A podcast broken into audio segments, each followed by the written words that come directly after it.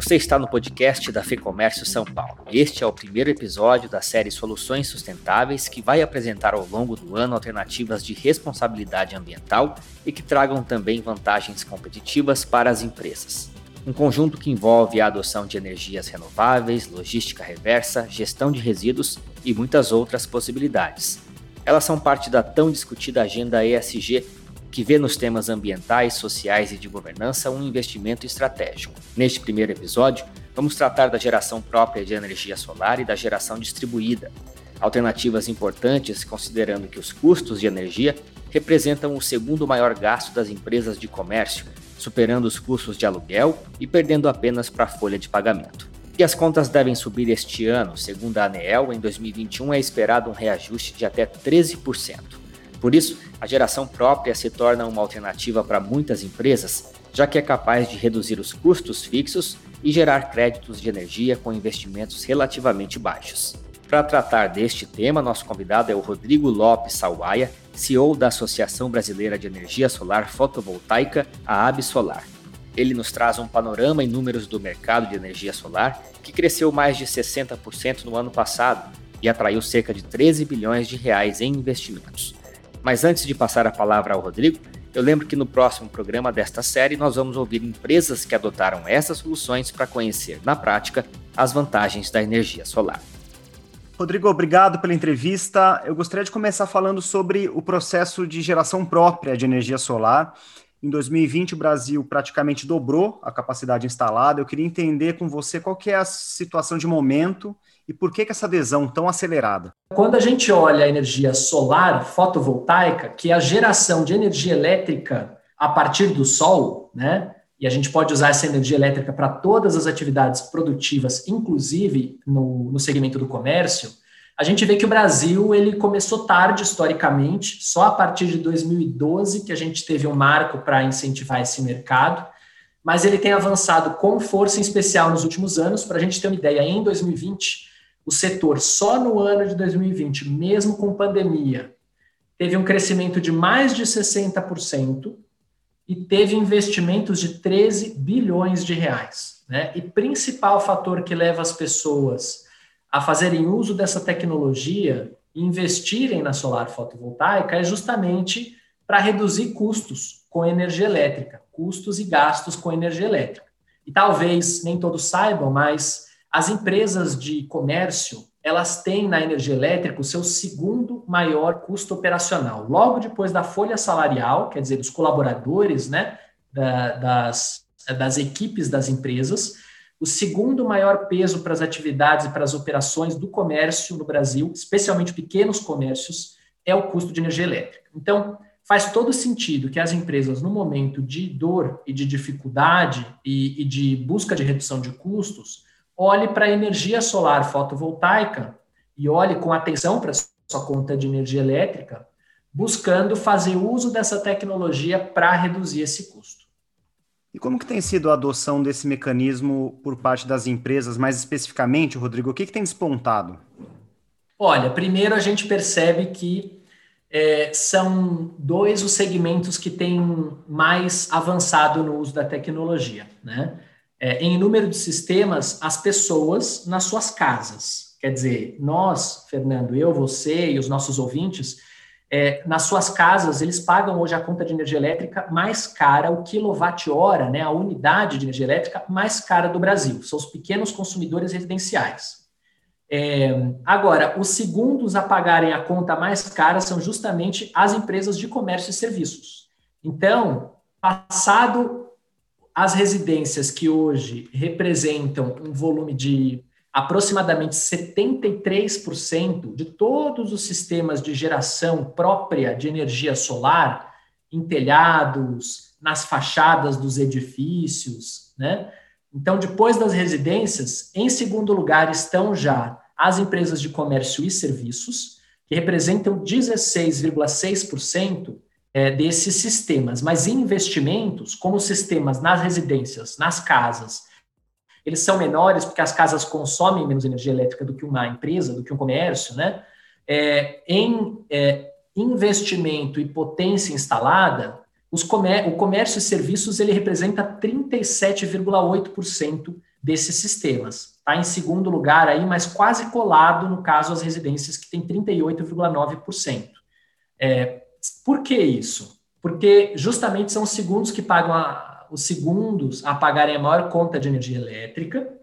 É, e, infelizmente, né, passado o ano de 2020 e a pandemia, que teve aí congelamento de algumas despesas e até o apoio do governo e apoio das agências regulatórias para reduzir custos ou para pelo menos congelar aumentos, agora em 2021 os aumentos eles são infelizmente já já estão previstos aí no horizonte, acima da inflação no caso da energia elétrica.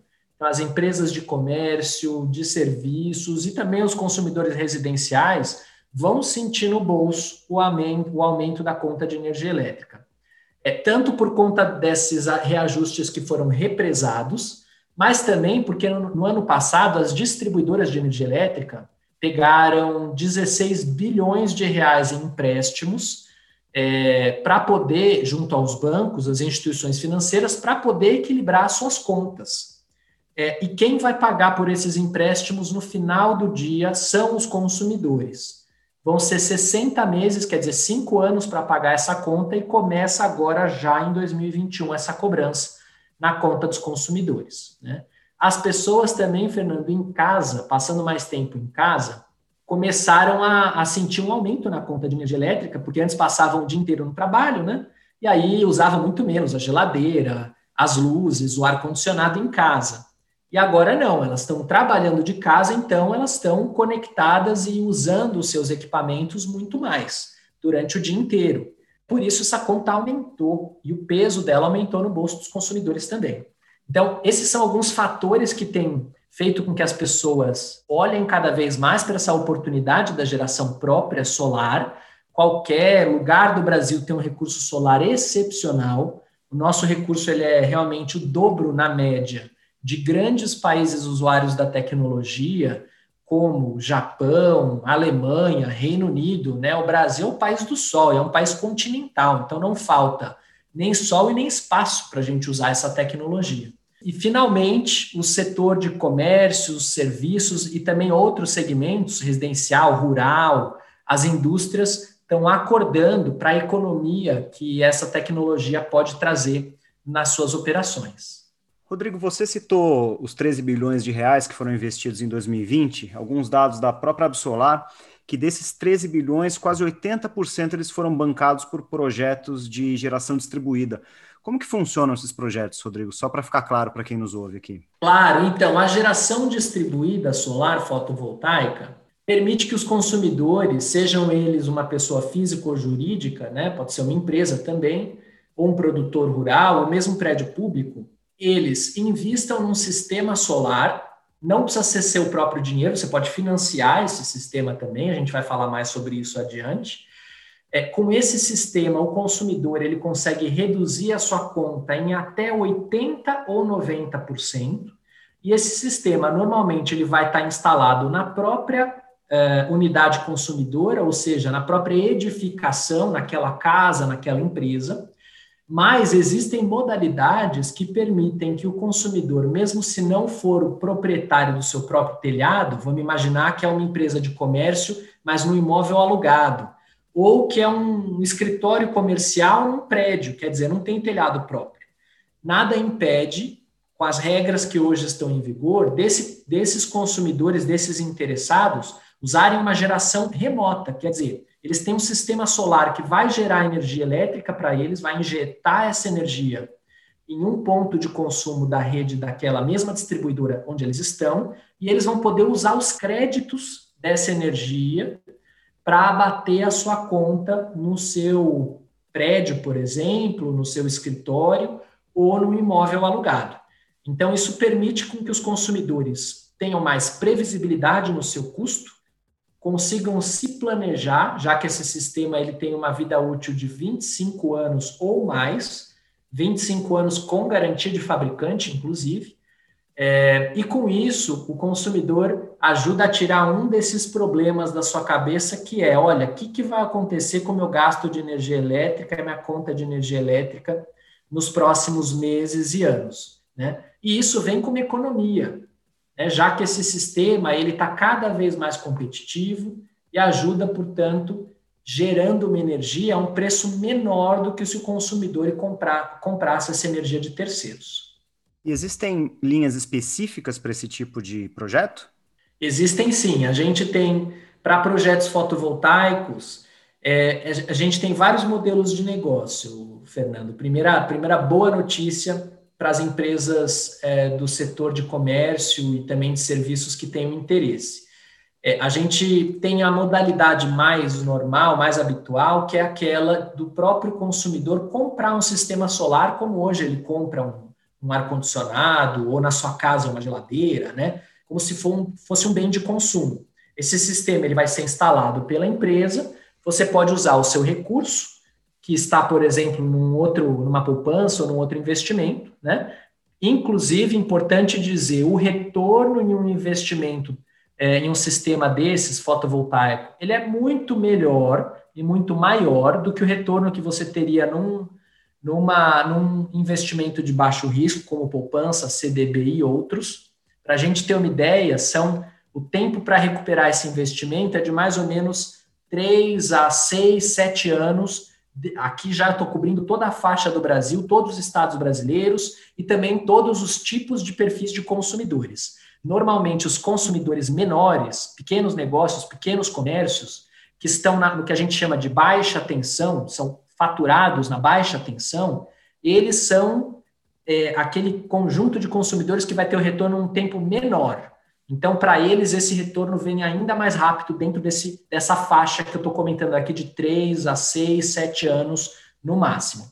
Sendo que o sistema dura 25, né? Então, é um, é, ele é super positivo como investimento. E melhor do que, se a gente olhar a taxa de juros hoje no Brasil, que está num patamar super baixo, né? Os investimentos, o dinheiro aí parado numa poupança, no CDB, não rende é, o suficiente, às vezes, nem para recuperar a inflação. Foi o que aconteceu no ano passado, inflação de 4,5% é, e CDI abaixo de 3%. Né? Então, não, não é suficiente para recuperar, por exemplo, é, a, a, inflação. Pode até ser uma perda de recurso quem deixa o dinheiro parado nesses, nesses investimentos. Hoje, Fernando, são por volta de 70 linhas de financiamento e mecanismos de garantia financeira disponíveis para empresas e para pessoas físicas que queiram investir em solar fotovoltaico. Isso abrange todas as regiões do Brasil, né, diferentes linhas públicas, privadas, cooperativas de crédito e até algumas opções internacionais. E a AB Solar, ela disponibiliza pública e gratuitamente no nosso site, na nossa aba de financiamento, essas informações para quem tiver interesse em conhecer mais e, e, e, investir nessa tecnologia, poder saber aonde procurar boas fontes para financiar o seu projeto. A segunda forma, Fernando, de fazer uso dessa tecnologia é com um contrato de prestação de serviço, um contrato de longo prazo. Aí o consumidor, a empresa de comércio interessada, por exemplo, ela não adquire o sistema.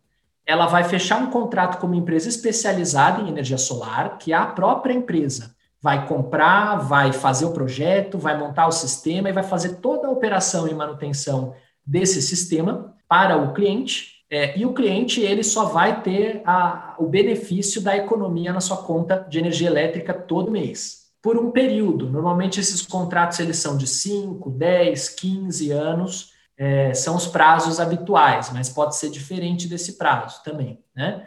Então, isso, a vantagem para o cliente é que ele não precisa pôr a mão no bolso, ele já sai com economia desde o primeiro momento. É claro que essa economia é um pouco menor do que se ele próprio cuidar de tudo, fizer a instalação com apoio de uma empresa especializada nisso, é, e ele financiar o seu próprio sistema. Mas a vantagem é que ele terceiriza a dor de cabeça também, por assim dizer, e toda a gestão desse sistema para uma empresa especializada. E como que está a distribuição do sistema, falando nisso, Rodrigo? É um sistema que está capilar em todo o país? Ele está desenvolvido em algumas regiões, em detrimento de outras? Cada vez mais distribuído no Brasil inteiro.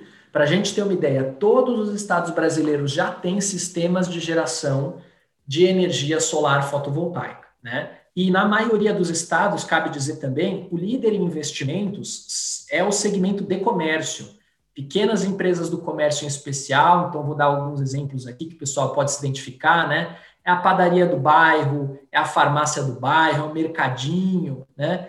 É uma loja de, de móveis, é, e também as empresas de serviços. Aí você pode imaginar um escritório de advocacia, um escritório de engenharia, uma clínica médica, odontológica e por aí vai.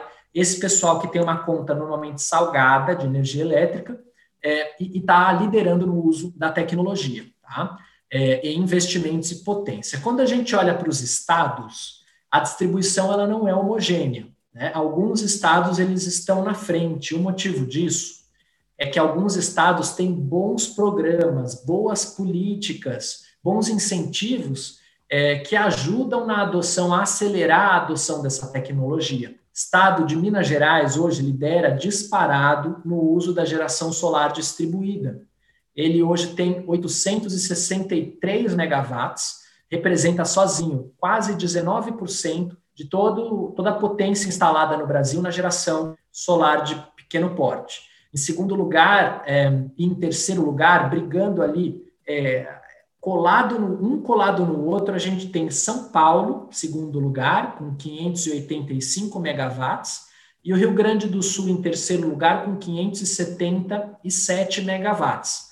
É, e aí, na sequência, nós temos Mato Grosso em quarto e Paraná em quinto lugar. É, a diferença entre os estados que estão nessa dianteira, que eu estou citando, e os estados que estão aí na rabeira, né, ela é grande. Para a gente ter uma ideia, hoje o estado que está em último lugar é o estado de Roraima, tem 2,8, né, quase 3 megawatts. E eu falei que Minas Gerais tem 863. Então, olha a distância que Roraima está hoje é, de Minas Gerais. E isso tem muito a ver com políticas é, públicas, com incentivos, mas também com a própria é, consciência das empresas, das pessoas físicas, dos produtores rurais e do poder público de usar essa tecnologia. Por isso, eu tenho que ser certeza que, com o apoio desse trabalho que vocês estão fazendo aqui no podcast, Fernando, as empresas de comércio vão conhecer mais, vão é, ter mais informação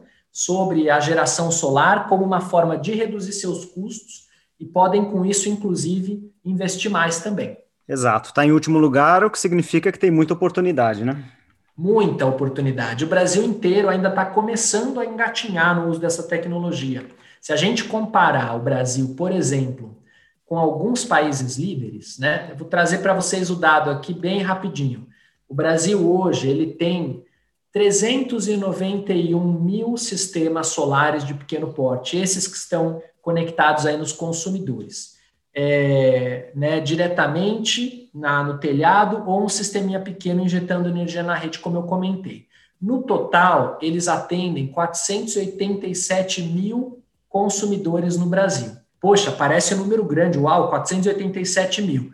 Mas sabe quantos consumidores, Fernando, o Brasil tem na baixa tensão que são atendidos pelas distribuidoras? É, eles são mais de 80 e 82 milhões de consumidores. É mais de 82 milhões. Quer dizer, é, 487 mil de 82 milhões dá menos de meio por cento. Então, a gente ainda está bem atrasado. Só para ter uma ideia comparativa, a Austrália, que é um país continental como o Brasil, mas que tem mais ou menos um oitavo da nossa população, a Austrália é, é, tem mais de 2 milhões de sistemas é, é, solares operando. Né? A gente, eu falei, tem 391 mil, eles têm mais de 2 milhões. É, então, a gente ainda tem um caminho longo, né? China, Índia, Japão, Reino Unido, é, Alemanha, Estados Unidos, todos esses já passaram a marca do milhão de sistemas. E a gente tem mais ou menos um terço desse primeiro milhão. Né? Vários deles já estão se encaminhando para o segundo milhão de sistemas. Então, precisamos acelerar. Isso, se de um lado é, é um atraso, de outro lado, é uma gigante oportunidade de negócios, inclusive para as empresas de comércio. E aqui eu digo, eu sempre gosto de dizer, Fernando, que a energia solar ela representa três oportunidades para as empresas de comércio. De um lado, é a economia, no bolso, é redução de custo com energia elétrica para essas empresas se tornarem mais competitivas para suas operações, para os seus negócios do dia a dia, aquilo que ela já faz. O segundo é que esse setor crescendo, ele também tem demandas, né? E ele vai ser um cliente do comércio brasileiro. Vai comprar material de escritório, vai comprar material elétrico, vai comprar uma série de soluções que o comércio oferece e fornece. Então, ele é cliente do comércio. E terceiro, o comércio pode também diversificar as suas atividades e operações para participar do setor solar, seja oferecendo soluções para consumidores finais, seja oferecendo novas soluções, bens e serviços